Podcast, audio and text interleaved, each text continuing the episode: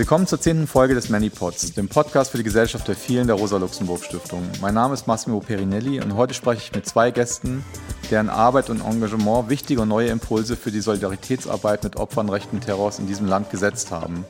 Ich freue mich wirklich sehr, Hannah Piesman und Naomi Henkel-Gümbel begrüßen zu dürfen. Hallo Hannah, hallo Naomi. Hallo. Ich möchte euch kurz vorstellen, bevor wir miteinander ins Gespräch kommen. Hannah Piesman ist Mitherausgeberin der Zeitschrift Jalta, Position zur jüdischen Gegenwart und promovierte zum Potenzial jüdischer Perspektiven für die politische Philosophie. Und wenn ich mich nicht irre, hast du deine Arbeit erst kürzlich jetzt eingereicht und sie erscheint im Laufe des Jahres. Stimmt das? Ja, sie ist verteidigt. Sie ist verteidigt. und ähm, die Überarbeitung ist quasi abgeschlossen. Genau. Okay, und du arbeitest zu postmigrantischer Erinnerungskultur, zum Verhältnis von Rassismus und Antisemitismus, da soll es ja heute auch darum gehen und zu jüdischer Selbstermächtigung.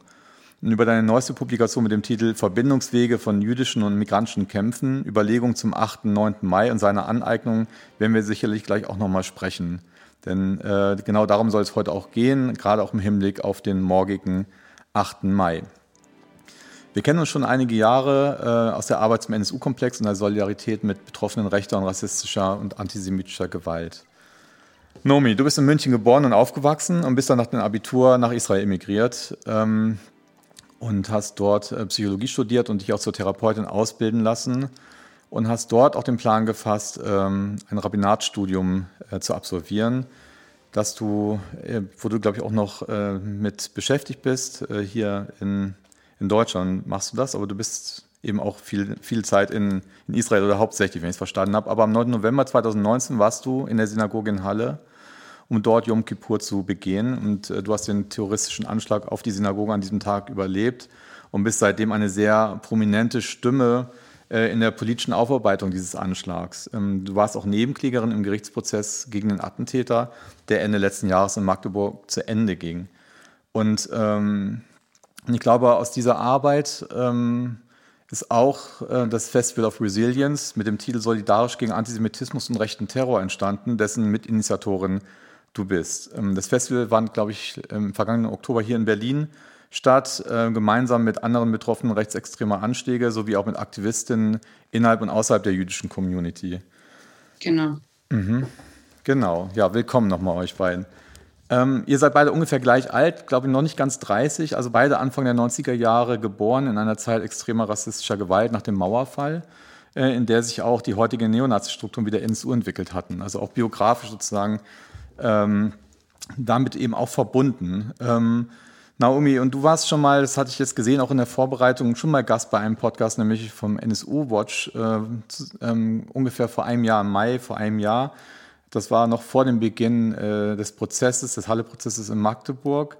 Und da hattest du ähm, auch nochmal gesprochen, wie du eigentlich mit dem Trauma des Anschlags umgehst. Und äh, Genau, und ich möchte die Frage der damaligen Moderatoren an dich nochmal wiederholen, jetzt mit einem Jahr Abstand. Ähm, vor einem Jahr, also sozusagen die, deine Erfahrung mit dem Halle-Prozess und wie erinnerst du heute eigentlich den Anschlag? Was hat sich jetzt verändert, auch nochmal nach äh, dem äh, Jahr des Engagierens und ähm, der solidarischen Arbeit, aber natürlich auch der ganzen Kämpfe da drin, die ja auch, ähm, das hattest du auch gesagt, auch so ein äh, Begriff von dir, ja natürlich auch immer wieder ermüdend sind und anstrengend und Kraft kosten. Ähm, wie erinnere ich den Anschlag? Äh, es, ist, es ist so, dass ich den, den Prozess schon auch als ähm, ermächtigend empfunden habe. Ähm, und vor dem Prozess hatte ich tatsächlich auch ähm, das Gefühl, von vielen Seiten allein gelassen worden zu sein. Ähm, ja, die. Äh, die Aufarbeitung, die gesellschaftliche Aufarbeitung war irgendwie im Unklaren. Ähm, es war auch natürlich ein riesiger Schock für die, für die jüdische Community und man wusste irgendwie nicht so wirklich, äh, wie man mit dieser, mit dieser Thematik umgehen sollte. Ja? Ähm, man wollte auch niemanden auf die Füße treten, sowohl ähm, die Betroffenen nicht irgendwie auf Konfrontationskurs gehen mit, mit ähm, Leuten, die nicht in Halle waren, aber auch umgekehrt. Ja? Und so, so gab es dann viele Dinge, die dann irgendwie un, unbesprochen geblieben worden sind und ja, und ähm, auch verdrängt worden sind. Und ähm, man hat irgendwie sehr zwanghaft versucht, eine Rückkehr in den Alltag zu finden. Ähm, und das ist, das ist natürlich nicht immer gut gelaufen. Ähm, ja, jetzt ein Jahr, ein Jahr später, äh, ungefähr seit, seit dem Podcast mit dem NSU Watch, ähm, hat sich einiges getan. Äh, eben auch durch den, durch den Prozess, ähm, der, der eben auch sehr stark von, von anderen äußerst starken Persönlichkeiten, die, die betroffen waren von, von rechter Gewalt, inspiriert worden ist. Ähm, ich persönlich habe mich ja auch für, für diesen Schritt entschieden, äh, Teil der Nebenklage zu werden, ähm, basierend auf ja, basierend auf eben die Eindrücke, die ich, die ich hatte von, von dem NSU-Prozess und wie wichtig die Nebenklage da war. Also ich habe mich nicht ähm, in Gänze so reingehangen in, in, in diesen Themenkomplex. Ähm, ich war zu dem Zeitpunkt ja schon, als der Prozess angefangen hat, äh, war ich ja schon in Israel und habe das irgendwie nur so am Rande mitbekommen. Ähm, aber ähm, eine sehr gute Freundin von mir, die bei der Amadeo Antonio Stiftung gearbeitet hat, hatte, als, es, als diese Möglichkeit dann ähm, aufkam, ähm, nebenbei, es war im Übrigen auch nicht am Anfang sicher, ob ähm, die, die Anwesenden in der Synagoge überhaupt anerkannt werden würden ähm, als, ja, als versuchter Mord, sondern es stand tatsächlich am Anfang ähm, nur, nur Sachschaden als Anklage im Raum. Und ähm, es, gab dann, es gab dann eben Treffen mit ähm, RechtsanwältInnen und ähm, mit äh, der Opferberatung der jüdischen Community, mit OFEC. Ähm, und ähm, da ist halt eben Nebenklage präsentiert worden. Und nach diesem Treffen hatte dann eben meine Freundin äh, gemeint, ja, ich weiß, dass es, dass es jetzt sehr, sehr viel war, ähm, irgendwie zu verarbeiten und irgendwie ähm, ja, ähm, sehr viel auf einmal war, aber ähm, auch wenn du dich dagegen entscheidest, etwas, was du wissen solltest, ist, dass, dass bei dem NSU-Prozess die Nebenklage eine sehr wichtige Rolle gespielt hat. Ja? Und der, der Prozess ähm, nicht so ausgesehen hätte, wie er aussah und nicht so viele Fakten an, ans Licht gekommen wäre und so viel Auf, Aufklärungsarbeit geleistet worden wäre im Rahmen des Prozesses äh, ohne die Nebenklage. Ähm, genau, und das, das war letztendlich die Motivation für mich, ähm, der Teil, Teil der Nebenklage zu werden, weil ich mehr verstehen wollte, wie, äh, wie es zu, zu diesem Anschlag kommen konnte ähm, genau. Und auch für meine, für meine persönliche Aufarbeitung, aber auch äh, ein Teil, Teil Selbstschutz, um halt eben auch nicht ähm, äh, Medien ausgeliefert zu sein, sondern das dann halt eben über ähm, AnwältInnen laufen lassen zu können. Ähm, und eben, um, um das halt eben auch ähm, besser kon kontextuali kontextualisieren zu können.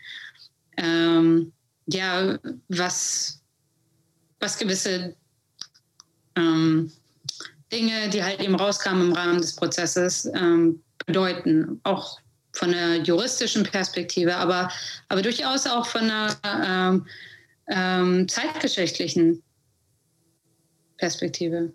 Hm. Genau. Genau, ich meine, diese Entscheidung, überhaupt als Nebenklägerin aufzutreten oder überhaupt auch zugelassen zu werden, das ist ja nicht eine Selbstverständlichkeit. Und das ist ja auch eine Erfahrung aus dem NSU-Komplex und NSU-Prozess heraus auch. Auch das war ja ein starker Kampf. Und du hast ja vorhin schon Ibrahim Aslan erwähnt, der hatte auch damals eine große Rolle gespielt, indem er immer wieder auch Betroffenen gesagt hat, dass es eigentlich euch nichts nützt, sozusagen, wenn ihr schweigt, dass dann das Trauma vorbeigeht, sondern dass im Grunde genommen das Erinnern nach vorne gehen und das Sprechen das ist, was eigentlich einen heilt. Also das war immer so ein ganz, ganz wichtiger Punkt. Und äh, Naomi, du hast nach der, äh, auf der Pressekonferenz nach dem Urteil Ende letzten Jahres gesagt, dass der Prozess äh, Betroffenen zentriert war, auch gerade im, ähm, dass das auch ein Novum war, dass es auch im Gegensatz zum NSU-Verfahren ähm, ähm, am OLG München eben war, wo es eben ganz anders war. Und Im Gegensatz auch zu dem NSU-Verfahren, wo ja die Nazis äh, mehr oder weniger zum großen Teil außer eine ähm, freigesprochen wurden oder mit lächerlichen Strafen hinwegkamen, äh, wurde ja der Täter wegen 68-fachen Mordversuchs und zweifachem Mord und ähm, zu lebenslanger Haft äh, verurteilt mit anschließender Sicherheitsverwahrung. Und trotzdem ähm, sagten die Anwältin der Nebenklage, und auch du hast das gesagt, äh, dass ihr wütend und empört über das Urteil wart. Und äh, nannte, also die eine Anwältin nannte es, glaube ich, hatte ich mir mitgeschrieben, mutlos, harmlos und Entpolitisierung. Entpolitisierend. Äh, was hatte sich denn, was hättest du dir gewünscht oder was hatte sich die Nebenklage gewünscht? der Anlass, weshalb, weshalb ähm, diese Beurteilung so harsch ausfiel, ähm, hängt, hängt mit zwei, also ich denke, mit zwei, zweierlei Dingen zusammen.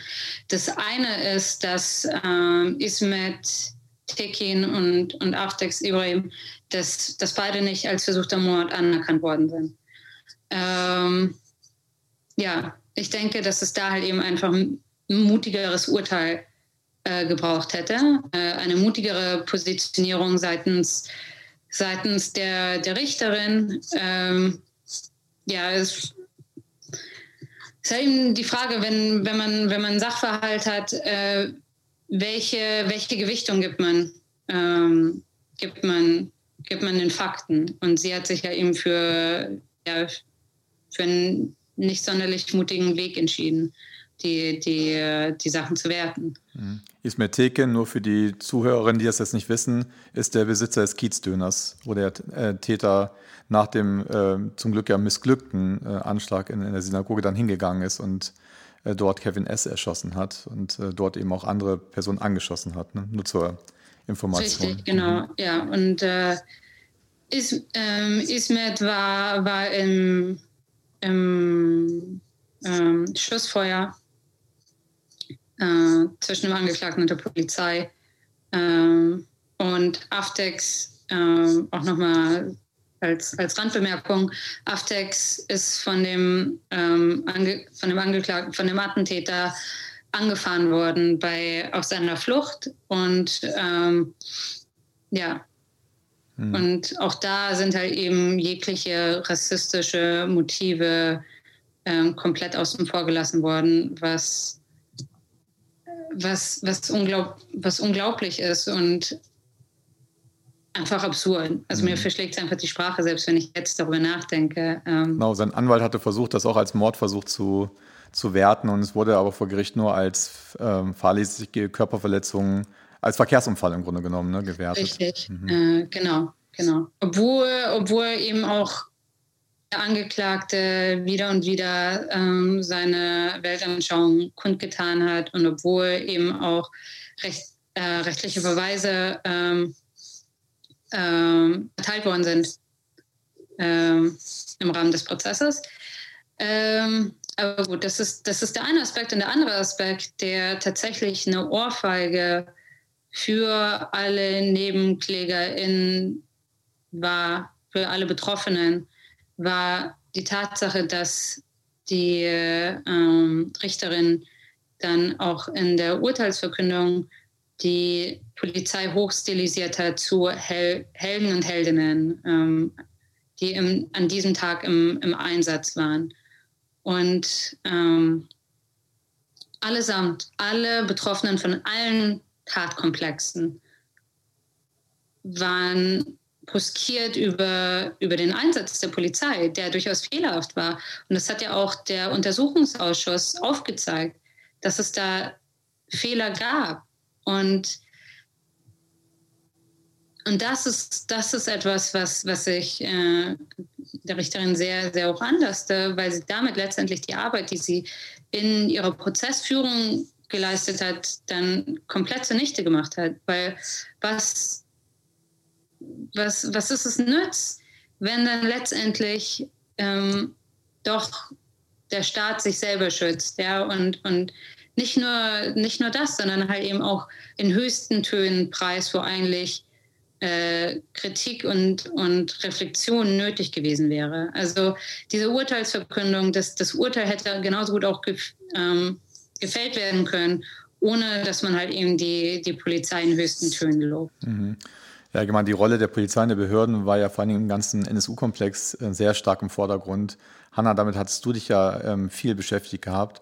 Da warst du ja zum Beispiel auch eine sehr wichtige Kritikerin auch an der Art und Weise, wie die Solidaritätsarbeit stattgefunden hat im, um den äh, äh, NSU herum, dass sehr stark äh, immer gesagt wurde, es war eine rassistische Mord- und Anschlagsserie äh, und sehr stark äh, dieser Punkt der postmigrantischen Gesellschaft nach vorne gesprochen wurde, zu sagen, also hier geht es darum, nochmal die ähm, Migrantisierung der Gesellschaft rückgängig zu machen, äh, die migrantischen Communities, äh, nachdem sie ausgebeutet worden sind, jahrzehntelang weiter zu destabilisieren. Das sozusagen die Funktion des Rassismus haben wir sehr stark aufgearbeitet. Und was aber immer wieder äh, hinten runter fiel, und das warst du natürlich sehr stark, die das immer wieder auch reingetragen hat und als Kritik, ist im Grunde genommen die äh, jüdische Perspektive oder Position da drin. Oder auch das äh, Moment des Antisemitismus im NSU-Komplex. Vielleicht kannst du darüber nochmal äh, was ähm, berichten. Genau, ich steige vielleicht mal damit ein. Eigentlich fing meine Beschäftigung mit dem Antisemitismus am NSU-Komplex kurz bevor das ähm, Tribunal NSU-Komplex Auflösen in Köln 2017 stattgefunden hat an.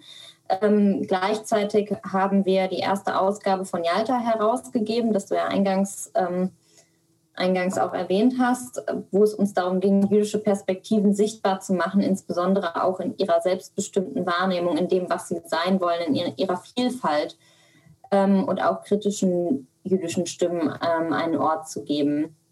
Und ähm, wir wurden kurz vor dem Tribunal, also ich und Lea Wohl von Haselberg, meine Mitherausgeberin, wir wurden kurz vor dem Tribunal gefragt, ob wir nicht was zum Antisemitismus im NSU machen könnten während des Tribunals, weil das eben eine Leerstelle in der Organisierung ähm, und in der Arbeit war. Und da haben wir eigentlich angefangen, uns damit zu beschäftigen. Und ich musste auch überhaupt mich erstmal in diesen ganzen Komplex stärker einarbeiten. Ähm, was auffällig war, war, der Antisemitismus des NSU wurde immer ein bisschen im Nebensatz selbstverständlich erwähnt. Ähm, ja, als Ideologie, als symbolische Taten, ähm, ohne dabei zu berücksichtigen, dass eigentlich, also dass, dass auch symbolische Taten, also nicht Morde, antisemitisch sind und dass sie real sind, dass sie Juden und Jüdinnen Angst machen, dass Juden und Jüdinnen wissen, dass sie bedroht sind. Ne? Und ähm, das war so der Ausgangspunkt für, für eine intensivere Beschäftigung. Ähm, mit der Bedeutung des, des, des, Antisemitismus im NSU, aber eben auch darüber hinaus, wie kann, ähm, wie kann solidarische Bündnisarbeit aussehen, weil es ging uns niemand da, darum zu sagen, naja, ähm, also das ist hier eine Konkurrenz zwischen Betroffenen von Rassismus und Betroffenen von Antisemitismus, sondern es ging um die Frage, wie wirkt das eigentlich zusammen? Ähm, wie führt der Umgang damit, auch gerade aus einer Dominanzgesellschaft heraus, eigentlich zu, auch zur Trennung der Betroffenen von Antisemitismus und Rassismus? Und wie können wir, können wir diese Perspektiven zusammenführen, ähm, damit eben eine, eine, naja, eine solidarische Politik, äh, eine solidarische Arbeit möglich wird? Das war so der Ausgangspunkt. Ähm, und das hat, finde ich, nach Halle und jetzt auch insbesondere nach Hanau in einer bemerkenswerten Weise plötzlich funktioniert. Also da ist es wirklich am Konkreten und in der Praxis ähm, hat es alles so ineinander gegriffen. Ähm, und so viele Fragen, auf die ich, also über die ich nachgedacht habe in den letzten Jahren und so viele, ich weiß nicht, Podiumsveranstaltungen, auf denen es immer wieder um, um Solidarität ging, wo aber die Perspektiven so nebeneinander stehen blieben, das finde ich einfach, ähm, zeigt sich jetzt nach Halle und nach Hanau, insbesondere durch die Arbeit der Betroffenen, ähm, wie auf eine ganz natürliche Art und Weise ähm, Solidarität zum Ausdruck kommt. Und das alles sich gar nicht an den, Identität, an den Identitäten auseinander dividiert, sondern eben eine gemeinsame Haltung entwickelt wird. Mhm. Es gibt ja die Opferkonkurrenz, ähm, weil ähm, Opfer gegeneinander ausgespielt werden. Das ist ja eine bestimmte Art der Politik auch, die, die betrieben wird und gleichzeitig, und da hatten wir letzte Woche mit Michael Rothbeck darüber geredet, über diesen unter dem Stichpunkt multidirektionales Erinnern, ähm, dass es im Grunde genommen sozusagen, wenn man aus verschiedenen Perspektiven gemeinsam erinnert, als Betroffene von ähm, Diskriminierung und Ausschlüssen, dass das im Grunde genommen ein Mehr und nicht ein Weniger an Solidarität und äh, bedeutet. Aber nichtsdestotrotz äh, gibt es das ja trotzdem immer wieder, dieses Ausspielen äh, sozusagen und die, die sogenannte Opferkonkurrenz. Und ähm, ich finde auch, wie du sagst, oder wie ihr beide ja gesagt habt, Halle ähm, ist was Neues entstanden und ich würde aber gerne noch mal ein bisschen mehr auch darüber reden. Ähm, wir hatten zum Beispiel letzten Sommer eine Veranstaltung gemacht, hier auch von der Rosa-Luxemburg-Stiftung, hatten Sabrina Slipchenko äh, von der pluralen äh, jüdischen Gemeinde hier in Berlin auch eingeladen gehabt, die das sehr stark zum Beispiel gesprochen hat. Die hat gesagt, dieser Anschlag war antisemitisch, na klar, aber er war eben auch ähm, ähm, ein äh, der Täter war eben auch ein Frauenhasser. Er hat äh, die Passantin auf der Straße äh, erschossen, weil sie ihn irgendwie angesprochen hat, einfach aus seinem, und das sieht man auch in seinem sogenannten Manifest, also dieser absolut manifeste äh, Frauenhass da drin. Und es war ein rassistischer Anschlag eben auch. Und auch das äh, redet ja auch der Täter sehr stark. Also dass er dann danach äh, weiterging und äh, sich überlegt geht er zum Ort von linken Treffen oder geht er jetzt zu einem migrantischen Ort? Er ist dann zu einem Dönerladen gegangen. Ähm, und äh, sie spricht, äh, auf der Veranstaltung hat sie gesagt, ähm, dass sozusagen das ja in diesem rechten Weltbild, in diesem wahnhaften Bild total zusammenhängt. Also diese ganze Verschwörungstheorie, was die Juden sozusagen den Feminismus stark machen, um die Männer zu schwächen und die Migranten reinholen, um die weiße Rasse sozusagen irgendwie zu schwächen. Also das hängt ja bei denen so zusammen. Und sie sagt eigentlich, naja, diese Solidarität, die die Rechten uns zuschreiben, wäre ja eigentlich ganz gut, wenn wir die mal wirklich miteinander hätten. Die Rechten sehen das viel stärker, bei uns ist die viel schwächer ausge, ausgebildet.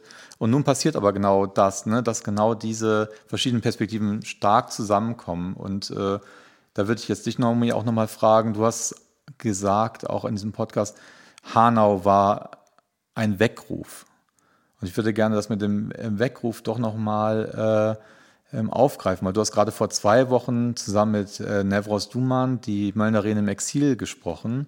Äh, und Nevros, wie wir wissen, ähm, ist ähm, äh, Aktivistin der Initiative 19. Februar in Hanau, die sich zusammen mit Familienangehörigen, betroffenen Freunden der, der Opfer eben organisiert und großartige ähm, Arbeit leistet. Und die Möllner Rede ist die Rede der Familie Aslan, die es eben seit vielen Jahren gibt, ähm, die eben an dem rassistischen Brandanschlag von 1992 auf das Haus, auf das Haus der Familie Arslan eben durchgeführt wird, das Erinnern. Und ihr beide habt äh, diese Rede gehalten. Also nochmal diese Frage, also was kommt da jetzt zusammen und äh, wie war das überhaupt möglich und was erlebt ihr da drin? Also vielleicht erstmal an dich, Nomi. Was ist da möglich geworden gerade? Warum ist das ein Weckruf und wie hat das funktioniert quasi?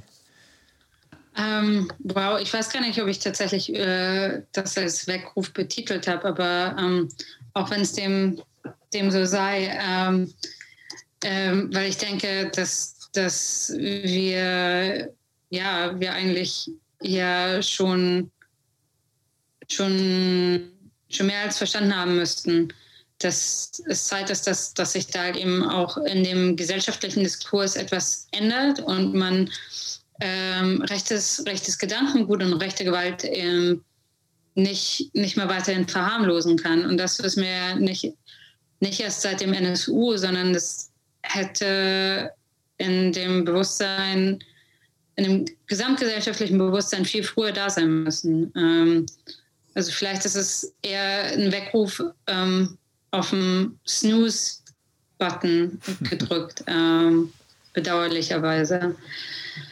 Ähm, ja, aber nichtsdestotrotz ist es so, dass es, wie gesagt, ähm, an, an der höchsten Zeit ist. Und ich glaube eben auch hm, vielleicht ein Weckruf für, äh, für marginalisierte Communities, eben auch diesen Schritt zu, zu machen und zu wagen, ähm, aus der eigenen Blase heraus.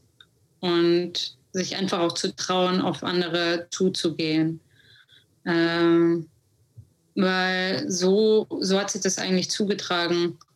Ähm, ich, ich würde sogar noch mal einen Schritt zurückgehen und ähm, bevor wir über, über die Rede, äh, die Möllner Rede äh, mit Neveros reden, will ich einen Schritt zurückgehen und ähm, nochmal über, doch, über Halle reden.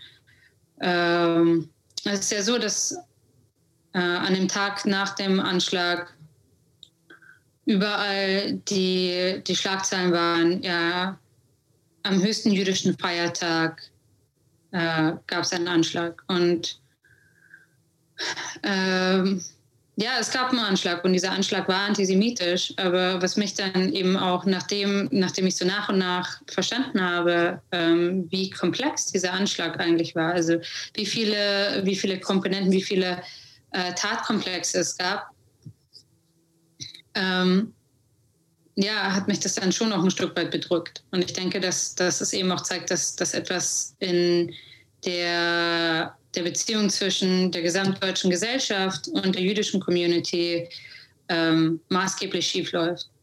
Also man hat sich halt eben ähm, auf, ich sag's mal in Anführungszeichen, auf die Juden gestürzt und hat komplett außen vor gelassen, dass es andere Betroffene gibt. Dass es ähm, die Betroffenen im Kiezdöner gibt, dass ähm,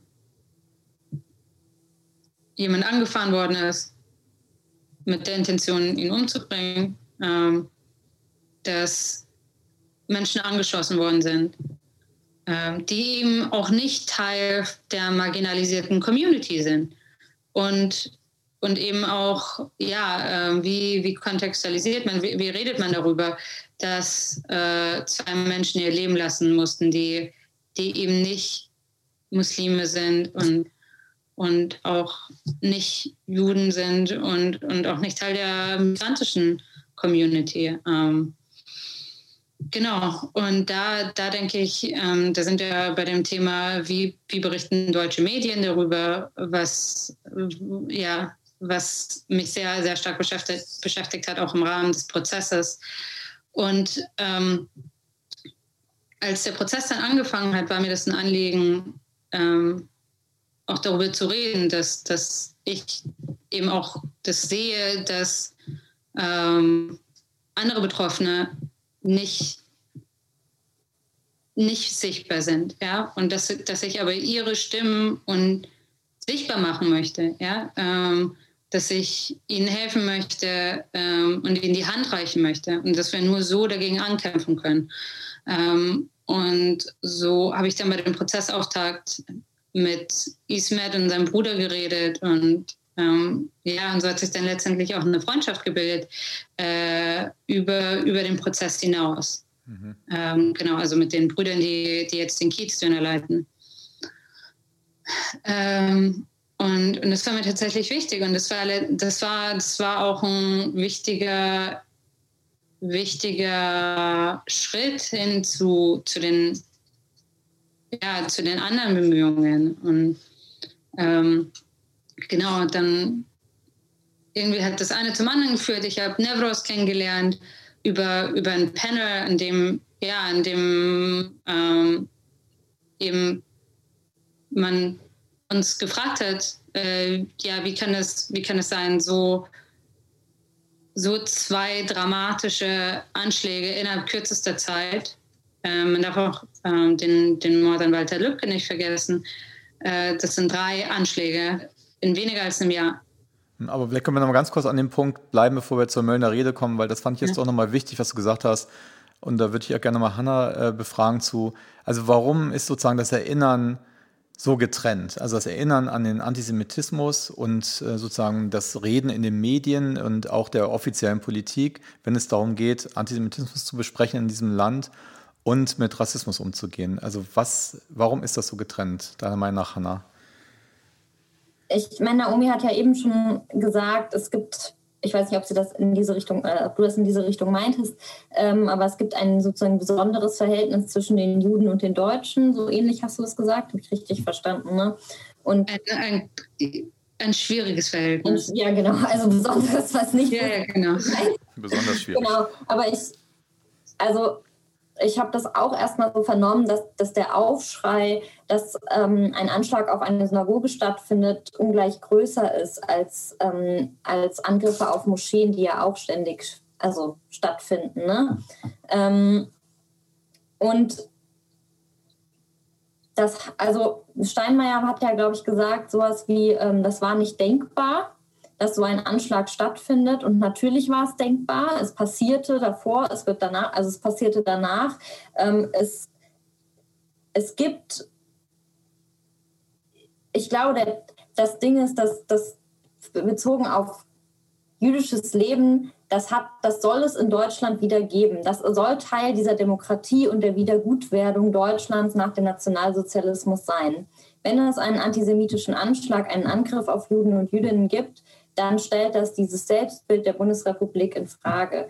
Ähm, der Rassismus ist in diesem Sinne hat diese Funktion nicht in Deutschland, würde ich sagen. Der hat nicht die Funktion, dass das das Selbstbild so radikal in Frage stellt. Ich glaube, man ist, also diese, die Gesellschaft liberalisiert sich ja weiter.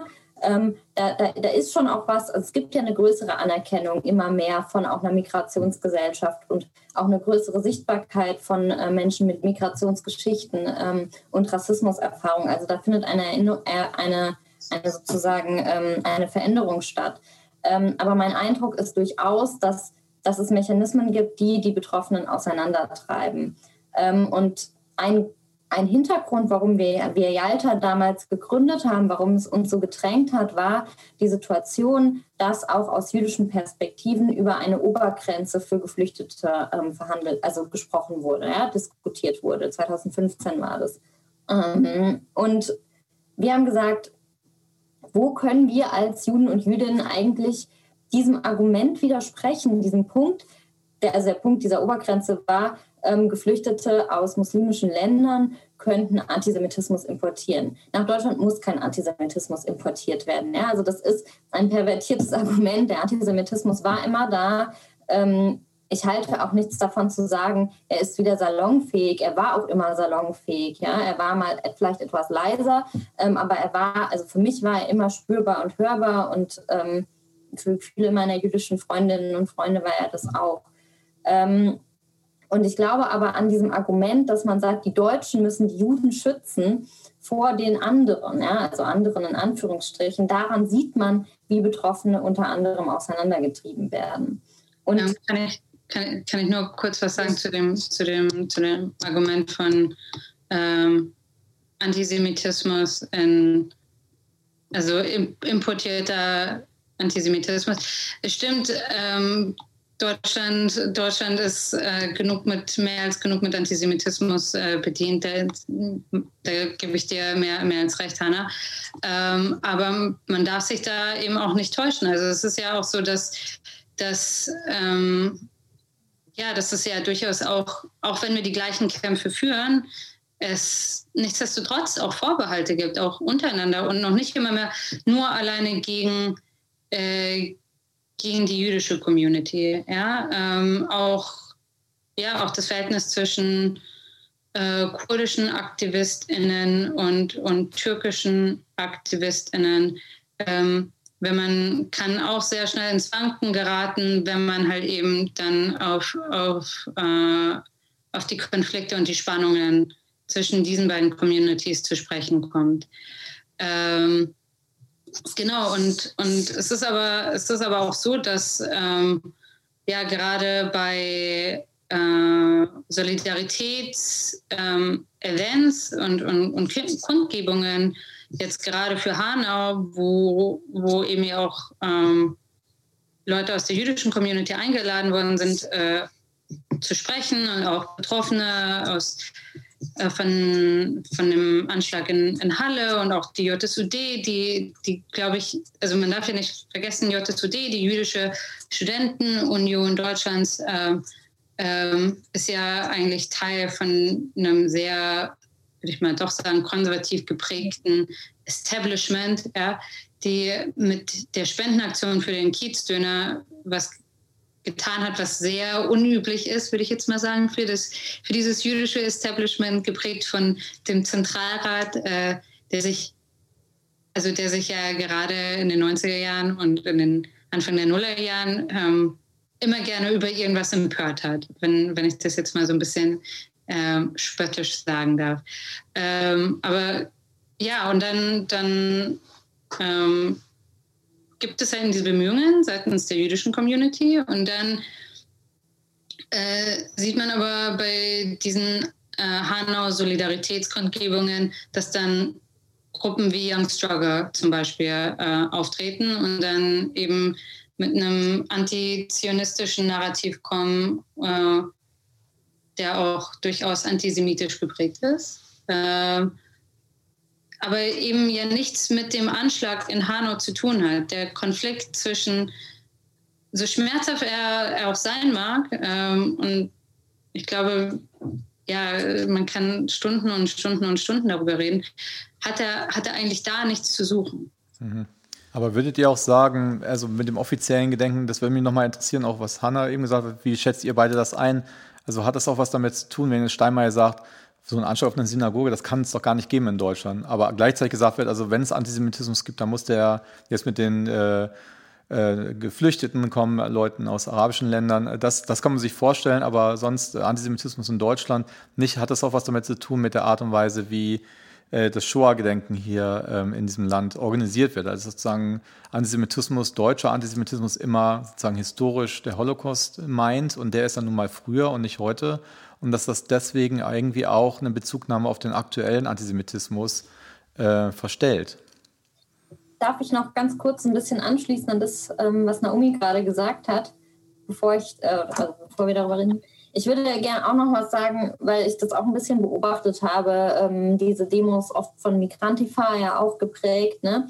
Ähm, und auch, also natürlich spielt der Nahostkonflikt immer wieder eine Rolle, auch weil er offensichtlich für viele unterschiedliche Gruppen ein wichtiger, ähm, auch identitätsbezogener, also oder ein, naja, ein, ein Bezugspunkt für Identität ist.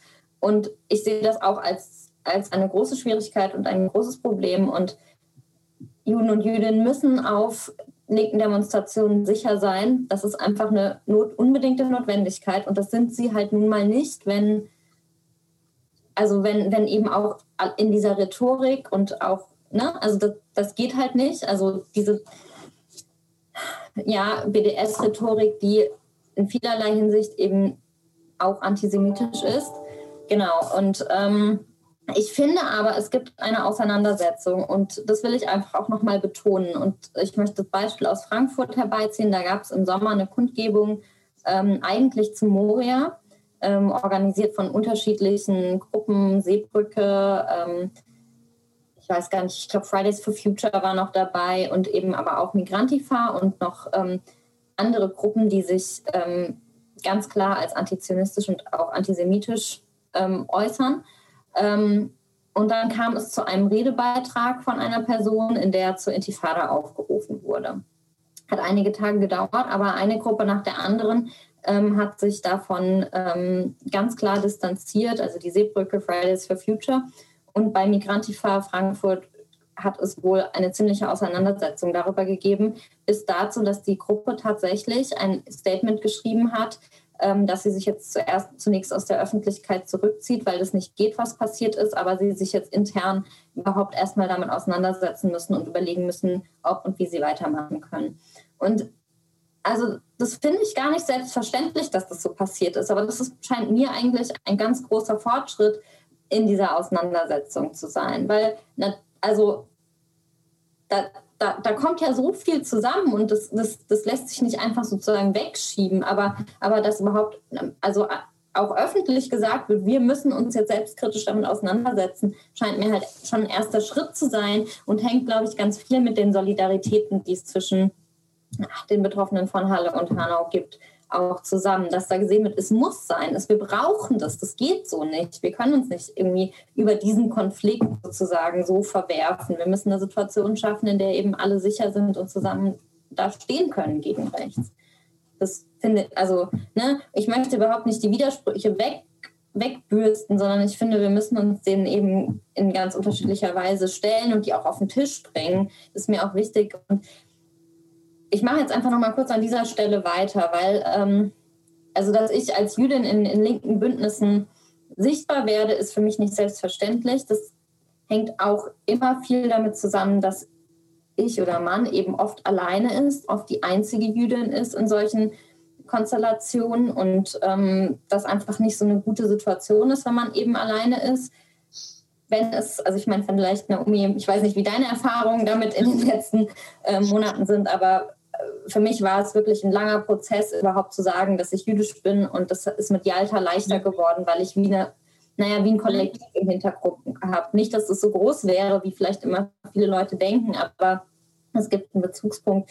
Und das wollte ich einfach auch nochmal in den Raum stellen. Wenn ich jetzt als, als Redaktionsmitglied gefragt werde, auf eine Demonstration zu reden, dann habe ich da keine solidarische Gruppe im Hintergrund, auf die ich mich dann wieder zurückziehe. Ähm, ich brauche auch in dem Sinne keine jüdische Gruppe. Ich brauche nur eine, in der ich eben sicher bin als Jüdin. Also das nochmal so als, als ähm, Punkt. Aber ich finde, der Aspekt Unsichtbarkeit von jüdischen Perspektiven ist auch, auch nochmal irgendwie ein wichtiges Stichwort. Ich fand es auch sehr eindrucksvoll, wie du das in der Möllner Rede, ähm, du hast es ein bisschen im Nebensatz, glaube ich, erwähnt, aber, aber für mich ist, war es ein wichtiger Punkt, wie, wie kommen wir aus dieser Unsichtbarkeit heraus. Vielleicht wäre das nochmal ähm, ein Gesprächspunkt, weil ich finde, da hat sich auch was ver verändert, eben dass auch Antisemitismus und jüdische Perspektiven eine, eine, eine, Beachtung finden. Das ist sozusagen eine neuere Entwicklung, eine stärkere. Ja, sprechen wir doch da weiter zur Meldener Rede. Da waren wir ja auch vorhin abgebogen. Also ihr habt ja zusammen gesprochen. Es ist ja ein Stück weit eine ähm, Erneuerung, eine Wiederholung, aber doch ganz doch anders jetzt als die Möllner Rede vor ähm, vier Jahren, wo eben äh, Ibrahim Assa mit Esther Bejarano zusammen die Rede gehalten haben und auch schon eine, ähm, sozusagen eine Erfahrung des Rassismus, äh, des tödlichen Rassismus, äh, des Naziterrors und eben die äh, Erfahrung Auschwitz sozusagen als Überlebende nebeneinander gestellt haben. Also nebeneinander, nicht gesagt, es ist das Gleiche, sondern trotzdem gesagt, wir erzählen das miteinander. Und nun steht ihr da vorne, Nevros und du, Nomi, und es ist von der Anordnung ähnlich und doch ist es natürlich anders, weil wir mittlerweile einige Jahre auch von Solidaritätsarbeit haben, die doch eben, das habt ihr jetzt auch sehr stark gesagt, sehr viel verändert hat und größere Selbstverständlichkeiten äh, kommt es mir so vor, ähm, auch der Frage der Sichtbarkeit jetzt doch erreicht hat. Also vielleicht kannst du noch mal erzählen, wie kam es dazu, also und äh, wie, wie lief dann die Möllner Rede, also was, was ging es euch da? Was war das, das Wichtige, das auch miteinander ins Verhältnis zu setzen? Ja, wie, wie kam es dazu? Also ich hatte ja schon kurz ange, angeschnitten, wie, wie Nevros und ich uns ja eigentlich kennengelernt haben.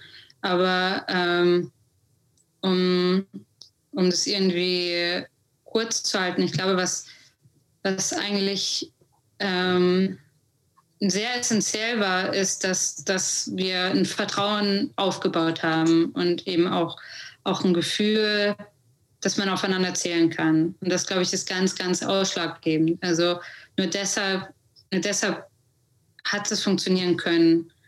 Äh, also diese Zusammenarbeit und ähm, man lädt sich ja auch gegenseitig ein und eben auch, weil man weiß, dass es die andere Seite tatsächlich auch, auch ernst meint und dass es da äh, ein genuides Interesse gibt, ähm, die äh, die, die andere Seite einzuladen.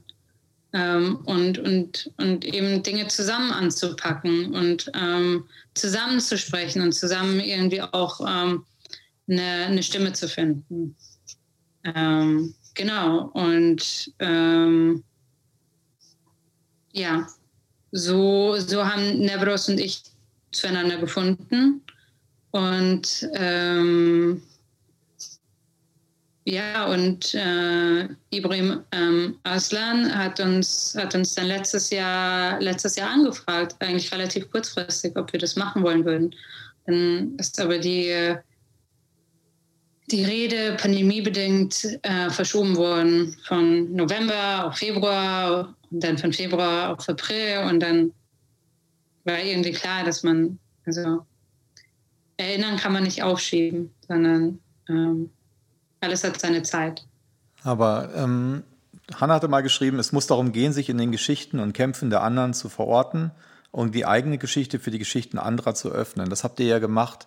Ich würde gerne noch mal von dir hören, Nomi, also wie das ganz konkret war. Also wenn äh, Nevros erzählt hat nochmal die Geschichte aus Hanau, ne? der Anschläge, äh, des Traumas, des Rassismus, äh, der Organisierung, der Solidarität und du auch nochmal deine Geschichte, auch deine ganz persönliche Geschichte von dem Anschlag in in Halle jetzt erzählt hast, die Situation äh, in der Synagoge und dann aber eben auch danach, also was dann passiert ist, ähm, auch ähm, des äh, sich äh, Empowerns und Starkmachens und politisch Werdens an der Stelle. Ähm, aber was ist der Mehrwert sozusagen, dass ihr euch das gegeneinander parallel mit, ihr habt es euch ja auch gegeneinander, füreinander erzählt sozusagen. Also nicht nur also gemeinsam in die Öffentlichkeit, sondern auch füreinander die Geschichten im Wechsel. Das hat mich sehr stark berührt und ich fand das unglaublich stark. Aber sag du doch nochmal, wie das äh, so für dich da war, sozusagen ähm, deine Geschichte in den Geschichten und Kämpfen der anderen sozusagen zu, verorten zu können? Ähm, ja, also es ist so, dass in der Vorbereitung darauf äh, Nevros und ich ähm, sehr viel Zeit miteinander verbracht haben und tatsächlich dann auch äh, ja, erzählt haben, so über, über unsere Familien ähm, haben, wir, haben wir geredet und irgendwie auch, wie sie nach Deutschland gekommen ist. Ich bin ja hier geboren und aufgewachsen, äh, was, was so meine Geschichte ist. Und ähm, was, was eben also für mich interessant war, war zu sehen, dass wir, dass wir uns irgendwie in den Geschichten nachdem, ja, nachdem man an einem gewissen Punkt gelangt ist, dass man sich auch in den Geschichten der jeweiligen anderen ähm, auch wiedersehen, also wiedergespiegelt sehen konnte. Ähm, jedoch ist es halt eben so, dass die Erfahrung, die ich gemacht habe, ähm, ähm, ich würde sagen, sehr, sehr andauernd war ähm, und und gewisserweise auch ein Stück weit subtiler. Ja? Der, äh, der Antisemitismus, den ich erlebt habe in, in der Schule oder im Bekanntenkreis. Ich meine, wenn man, wenn man mich sieht, liest man, nicht, liest man mich nicht sofort als, als Jüdin. Ähm, und ja, und die eigene, die, die eigene Familiengeschichte und wie geht man mit dieser Schwere um, ja. Ähm, was, was macht man damit? Ähm, entscheidet man sich dann auch natürlich Fragen, Fragen, die aufkommen, ja. Ähm, stellt man sich dagegen, versucht man sich anzupassen. Das, das war tatsächlich auch äh, etwas, was, was uns beide sehr stark beschäftigt hat. Also versucht man sich irgendwie ja, zu assimilieren und Teil davon zu werden und ähm, ja, Teil der deutschen Mehr Mehrheitsgesellschaft zu werden oder, oder versucht man versucht man die Gesellschaft auch zu verändern und einen positiven Einfluss zu haben und eben auch die eigene, die eigene Erfahrung, der eigene, durchaus auch schmerzhafte Erfahrung sichtbar zu machen. Ähm, oder stellt man sich komplett dagegen und äh, fordert eine komplette Anarchie. Also ich glaube, alle drei Wege sind offen und natürlich gibt es auch wahrscheinlich viele, viele Möglichkeiten dazwischen. Aber das ist eben das, was uns ähm, sehr stark beschäftigt hat und, und ich glaube eigentlich auch irgendwo ähm, uns auch verwundert hat, ja, dass wir doch aus sehr, sehr unterschiedlichen Kontexten kommen, aber dann doch eben Gemeinsamkeiten finden konnten in unseren Erfahrungen. Mhm. Und die Bedeutung von Erinnerungspolitik, also du warst ja auf dem Kongress, Kampnagel-Kongress vor ein paar Wochen, hast du auch einen Vortrag gehalten. Die Frage, ne, kein Einzelfall hieß der Kongress auf Kampnageln. Ähm, die Frage der Erinnerungspolitik und der Wichtigkeit, da geht es ja viel hier auch im Maniport drum und insgesamt auch in der ganzen äh, ähm, Arbeit der letzten Jahre. Ein Punkt nochmal, ähm, äh, der mir am Anfang total klar war, aber dann bin ich doch darüber gestolpert, als ich länger nachgedacht habe. Ähm, nämlich, du hattest am Anfang des, glaube, des Prozesses in, in Halle, äh, Nomi, ähm, noch einen Aufruf an die Medien gemacht, ähm, sozusagen nicht den Namen des Täters zu nennen, nicht sein Gesicht, also keine Fotos von ihm zu zeigen, jetzt auch nicht ihn zu zitieren, seine Aussagen sozusagen nicht äh, publik zu machen. Ähm, du plädierst da hier für ein Nicht-Erinnern. Ähm, wir reden ja immer ganz, wir müssen uns erinnern, es ist total wichtig, sich zu erinnern und äh, und hier äh, sozusagen redest du, äh, sprichst du politisch für ein Nicht-Erinnern, also sozusagen für ein Vergessen, für ein aktives Vergessen äh, als Teil von Erinnerungspolitiken von marginalisierten und angegriffenen Gruppen. Vielleicht kannst du das nochmal ins Verhältnis setzen, weil es ist ja eigentlich logisch, na klar, man will dem nicht eine Plattform geben und so weiter, aber es bedeutet ja nun doch auch äh, sozusagen schon nochmal so eine andere Seite des Erinnerns, dass man eben auch Dinge äh, aus der Sprache rausholen muss oder aus dem Erinnern, aus dem öffentlichen Gedenken sozusagen. Ähm, ja, also es ist ja auch was, was, was auch nicht ganz unkontrovers ist, auch unter ähm, ja, Betroffenen unter Betroffenen, unter Leute, die, die sich mit dieser Thematik auseinandersetzen. Und ähm, ja, ähm, mir, mir war halt eben Anliegen, dass es nicht, äh, dass es eben nicht eine Inspiration sein könnte und oder beziehungsweise uns war das ein Anliegen, dass es ähm, nicht die Inspiration. Sorry, ich fange nochmal an. Äh, uns war es ein Anliegen, äh, dass es eben nicht als Inspiration dienen könnte für andere ähm, Attentäter, mögliche Attentäter, einen derartigen Anschlag zu verüben. Ähm, hat ja auch äh, betont, dass er gescheitert ist. Ähm, genau. Und da, genau da ist es halt eben wichtig, ähm, auch zu verstehen, dass äh, andere Attentäter äh, bisher ja auch durchaus ähm, Bezug aufeinander genommen haben. Ja, der Attentäter von Christchurch hat Bezug genommen auf den Attentäter von Oslo und Utøya, ähm, der Attentäter von München. Und es gibt eine ganze Kette. Ähm, und ich denke, dass es halt eben da dabei an, an uns liegt, halt eben diese Kette zu brechen.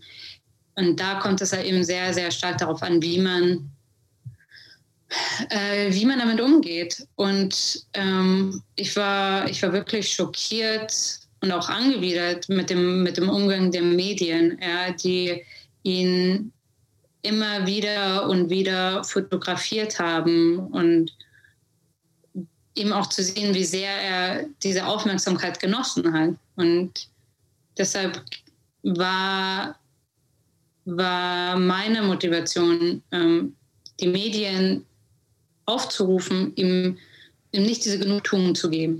Mhm. Genau, man kann das ja, das vielleicht als mal der Stichpunkt, ähm, auch nochmal zum äh, morgigen 8. Mai. Es gab ja letztes Jahr nach, dem, ähm, nach den ersten Demonstrationen in Hanau, die dann ja schon im Februar waren, ähm, sozusagen so eine Kampagne, unter, der, unter dessen Hashtag sich sehr stark eigentlich bundesweit äh, viele Gruppen unter dem Begriff der Migrantify eben auch gegründet haben, die dann den 8. Mai plötzlich äh, sozusagen als so einen Aktionstag äh, erkoren haben unter dem Begriff Entnazifizieren. Deutschland entnazifizieren war so der Begriff. Und ähm, du, Hanna, hast da ähm, die Kritik daran eben auch formuliert, ähm, sozusagen, weil da eben auch die Verbindungswege von jüdischen und migrantischen Kämpfen äh, sozusagen in diesem Aufruf zum 8. Mai eben auch eine Leerstelle aufzeigen. Immer wieder nämlich der Mangel an Bewusstsein für jüdisches Leben, das hast du ja eben schon skizziert. Ähm, da gab es auch heftige äh, Debatten letztes Jahr drum. Du hast ja auch schon eine ein bisschen benannt. Ähm, jetzt ist da morgen wieder der 8. Äh, Mai. Vielleicht kannst du doch noch mal was dazu sagen. Du hast ja auch noch mal, das hat, fand ich, äh, hat mir sehr gut gefallen, noch mal gesagt äh, dazu auch. Also im Grunde genommen sollte man oder äh, sozusagen steht sich entgegen Migrantifa als Identität und äh, Migrantifa als Haltung. Und ich glaube, das ist wichtig auch für diese Frage der Erinnerungspolitik und die Frage dieser Leerstellen, die in dieser Politik eben entstehen können. Vielleicht kannst du dazu noch mal was sagen, das wäre interessant. Mm, ja, ich habe noch einen anderen Gedanken im Kopf, aber ich glaube, ich komme dahin. Und ähm, ich würde gerne einfach auch noch mal kurz was zu dem, dem, Namen des Täters nicht sagen. Also ich verstehe total ähm, zu sagen, man möchte nicht, dass der präsent ist, man möchte nicht, dass der so dargestellt wird in den Medien, wie das eben oft passiert, so in einer Art, so mit so einer Faszination.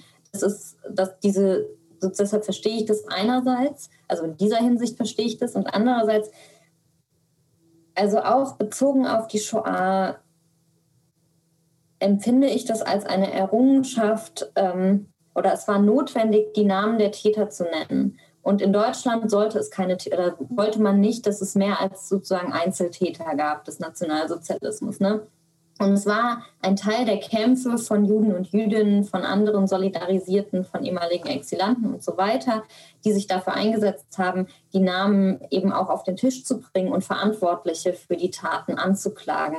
Und das finde ich ist sozusagen ein Link jetzt auch zu der Frage, die du eben gestellt hast, weil diese Geschichten werden meines Erachtens einfach zu selten erzählt, dass es einen Kampf um Demokratisierung gab, dass es wirklich auch unter also naja, also unter wirklich auch persönlichen Ein Einsatz des Lebens und der, des allem, was man getan hat, dass es einen Ring darum gab, dass eben diese Nazis, die nach, dem, nach der Shoah und nach dem Nationalsozialismus immer noch da waren, auch zur Verantwortung gezogen wurden. Und ähm, diese Bundesrepublik hat sich natürlich geändert. Die war 1945 eine andere, als sie heute ist.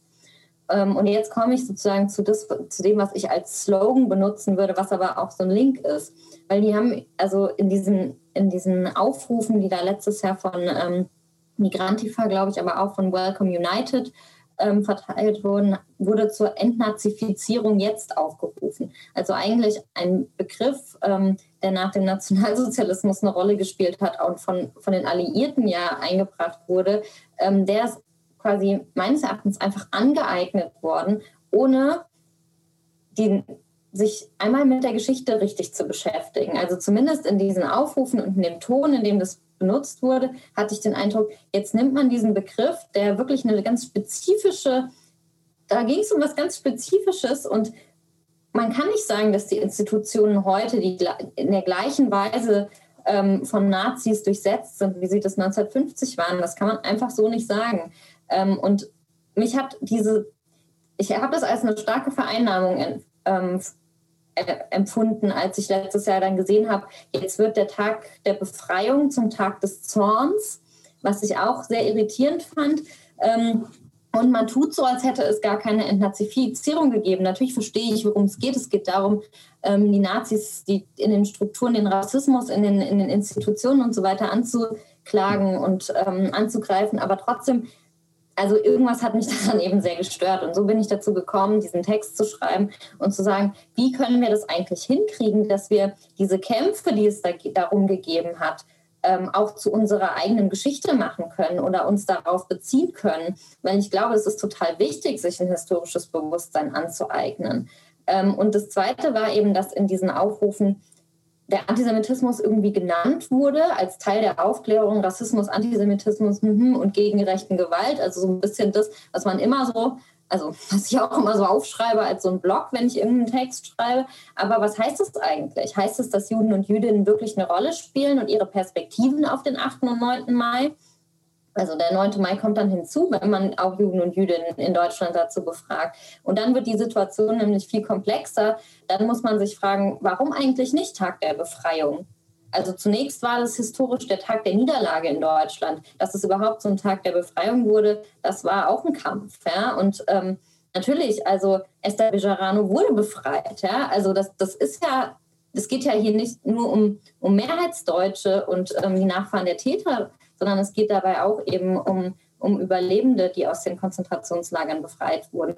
Und ich fand eben, dass das total verdeckt wurde, weil man eben sich einen Aktionstag gesucht hat, so wie du das gerade auch gesagt hast, ähm, ohne sich nochmal intensiver damit zu beschäftigen. Und ähm, ich habe versucht, in dem Beitrag, den ich geschrieben habe, deutlich zu machen, hier, ich bin, ich bin Antirassistin und ich möchte, ich möchte mich sozusagen an dieser an diesem politischen Kampf beteiligen, aber wir brauchen auch ein bisschen Selbstkritik und wir, wir brauchen auch eine Hinterfragung dessen, was da eigentlich passiert, wenn man einen neuen Aktionstag heranzieht, wenn man, wenn man Migrantifa sozusagen groß schreibt, wer, wer darf da eigentlich mitmachen? Ja? Wessen Kämpfe sind es da? Sind es Kämpfe von allen, allen solidarischen Menschen oder sind es nur Kämpfe von Leuten mit einer bestimmten Geschichte? Und ähm, ich glaube, an diesem konkreten Beispiel ähm, ja, kann man ganz viele Widersprüche entdecken und es lohnt sich, sich mit diesen zu beschäftigen. Ja, voll. Ich meine,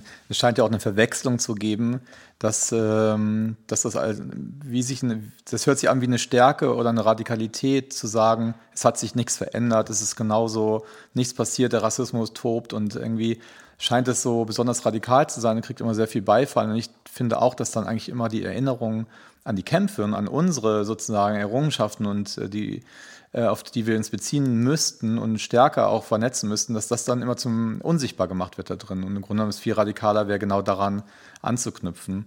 Mit den ja. Namen, ich meine, Hanau sagt natürlich Say Their Names, äh, ne, die Betroffenen, das haben wir im NSU-Komplex ja auch gesagt. Alle kennen die drei Täterinnen, aber niemand kennt die Namen der Opfer. Das hat sich ja jetzt wirklich äh, verändert. Also, ich meine, ich stecke da ja sehr viel drin und trotzdem fallen mir auch mal wieder diese beiden Namen der von Hanau-Halle-Attentäter immer wieder auch aus, weil niemand spricht sie. Und ich finde das eigentlich total gut. Aber was du auch meinst, die Täter benennen und Täterinnen, haben wir ja viel im NSU äh, komplex gemacht, aber da meinten wir natürlich auch andere Leute, Mitarbeiter im Verfassungsschutz, die die Nazi-Szene da äh, aufgebaut haben, Medienvertreterinnen, die rassistische, äh, also diese, was wir strukturell NSU-Komplex genannt haben, dort die Verantwortlichen zu nennen beim Namen, aber eben nicht die Täter und Täterinnen, die ja das auch wollen, ne? die sozusagen ja mit dem Bekennervideo oder in Halle eben auch mit dem selbst gedrehten Video, das ja genau wollen, diese mediale Aufmerksamkeit. Also das ist, muss man vielleicht auch nochmal differenzieren, wie man äh, sozusagen unsichtbar macht oder rausnimmt aus der, aus der Sichtbarkeit und wie man aber auch reinstellt als Täter und Täterin und benennt, auch mit Namen dann. Ne? Ähm, mir ist da noch ein anderer Dank Gedanke gekommen und, ähm, ähm, und ich glaube, der geht auch so, so ein bisschen ähm, Hand in Hand mit, ja, mit dem, was Hannah gerade gesagt hat, mit, ähm, ja, mit der Verwendung von, von spezifischen Terminologien in, in, der, in sorry, ähm, in anderen, ja, zeitlich komplett anderen Kontexten. Und das ist, das ist letztendlich, glaube ich, auch, dass man oder dass man Gefahr läuft, wenn man wenn man Täter hat und sie, sie benennt, ähm, dass, dass sich ja dann die Gesellschaft, also so richtig das auch ist, gerade in einem Kontext von, ja, von Post, Post-Nationalsozialismus, Post-Shoah, ähm, dass ähm, ja, sich dann Leute versuchen darauf auszuruhen und meinen, dann ihr Gewissen damit reinwaschen zu können. Ähm, genau, weil man ja jemanden hat, den man ja vorführen kann. Ähm, und das, glaube ich, ist irgendwie auch sowas, was ich, was ich jetzt auch also ein bisschen sehen kann, in, was heißt ein bisschen, was ich eben auch sehen kann äh, mit, mit allen Tätern in, ja, in in dem Bereich rechter Gewalt, dass, dass man es ja dann doch eben auf Einzeltäter reduziert und ähm, ja die Mehrheitsgesellschaft sich nicht fragt, okay, welchen Anteil haben wir dazu getragen, dass, die, dass, dass so etwas aus, aus uns heraus wachsen konnte, sondern ja, man, man, ähm, man sagt halt eben, dass äh, die Außen, also ohnehin Außenseiter waren ähm, und ja eigentlich gar nicht so wirklich Teil der, der Mehrheitsgesellschaft waren. Und so, glaube ich, da tut sich halt eben die, die deutsche Mehrheitsgesellschaft eben ähm, sehr einfach. Und ich denke, was eigentlich gefordert sein müsste, ist, äh, und das, das ist, glaube ich, allgemeingültig, ist, dass man halt eben ähm, stark reflektiert über, ja, über die eigene Terminologie, über Gedankenmuster und, und tatsächlich sich ja eben auch die Zeit, die Zeit nimmt, ja, inwieweit, inwieweit trage ich als Individuum ähm, Teil, Teil de, dazu, einen Teil dazu bei, dass, dass, äh, dass etwas, das, weiß ich nicht, äh, Dinge sich ereignen können. Ähm, oder inwieweit äußere ich mich äh, in, in gewissen Kontexten problematisch? Inwieweit benutze ich Terminologie, die einfach nicht okay ist und verletzend ist? Und, äh, und wie kann ich das besser machen? Hm. Also Aufarbeitung als gesamtgesellschaftliche Aufgabe, die ja weit darüber hinausgeht, ne? nur die einzelnen Täter zu benennen oder so. Ich würde gerne zum Ende euch nochmal jetzt fragen nach vorne, wie geht es jetzt weiter? Also ne, das haben wir uns ja auch gefragt nach dem äh, NSU-Verfahren, als es vorbei war. Was, wie geht das jetzt eigentlich äh, weiter ähm, ähm, in dieser Benennung dieses ähm, strukturellen Rassismus um den NSU herum? Jetzt ist der Halle-Prozess äh, eben auch äh, zu Ende. Was, was passiert jetzt als nächstes? Was muss jetzt auch passieren, eurer Meinung nach? Oder was könnte passieren? Also, ich, ich bleibe mal so ein bisschen auch auf der, auf der Reflexionsebene. Ähm, ich glaube, ich würde mir im Hinblick auf, auf die Bündnisarbeit wünschen, dass man wirklich, dass wir wirklich eigentlich uns nochmal stärker mit dem Zusammenhang von Postmigrationsgesellschaft und Geschichte und Postnationalsozialismus auseinandersetzen und die Verbindungen auch, ähm, naja, dieser beiden Deutungen von Geschichte miteinander zusammenbringen und fragen, wo, wo, ja, ähm, wo, wo gibt es da Punkte, wo Betroffene auch von Rassismus und Betroffene von Antisemitismus sich auch in der Geschichte schon getroffen haben. Also einerseits auch diese Geschichten zusammenzuerzählen, aber auch zu erzählen oder herauszufinden, welche ähnlichen Erfahrungen getrennt voneinander gemacht wurden. Ja. Ähm, Und genauso würde ich mir das aber auch in selbstkritischer Absicht wünschen. Ähm, wo wirkt eigentlich der Nationalsozialismus ähm, natürlich in veränderter Form, aber wo wirkt er auch, auch in der Postmigrationsgesellschaft weiter und wie können wir uns, wie können wir uns eigentlich damit auseinandersetzen? Ähm, ich denke, dass das auch zu einem zu einem, naja, Aufarbeitungsprozess, wenn man auch Aufarbeitung nennen möchte, aber auch von, von einem Leben in dieser postnationalsozialistischen Gesellschaft dazugehört. Ähm, ja, das ist, glaube ich, eine, eine stärkere sozusagen Reflexionsaufgabe, die aber vielleicht auch Verbindungen schaffen kann und Nähe herstellen kann. Ich finde, das sind eigentlich unglaublich äh, schöne abschließende Worte. Ich weiß gar nicht so wirklich, was ich dem äh, beizufügen habe. Ähm, äh, ich würde mir wünschen, dass, äh, ja, dass, dass ähm, man weiter, weiterhin zusammenwachsen kann ähm, und ähm,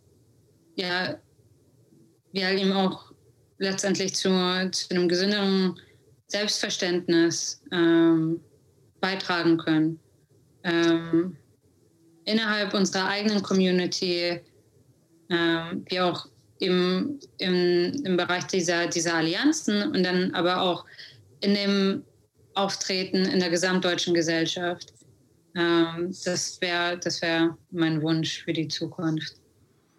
Ja, daran werden wir zusammen kämpfen in Zukunft. Dann möchte ich mich an dieser Stelle ganz herzlich bei euch bedanken für dieses wirklich spannende Gespräch und ähm, ich wünsche euch äh, alles Gute für die Zukunft und äh, ja, macht's gut.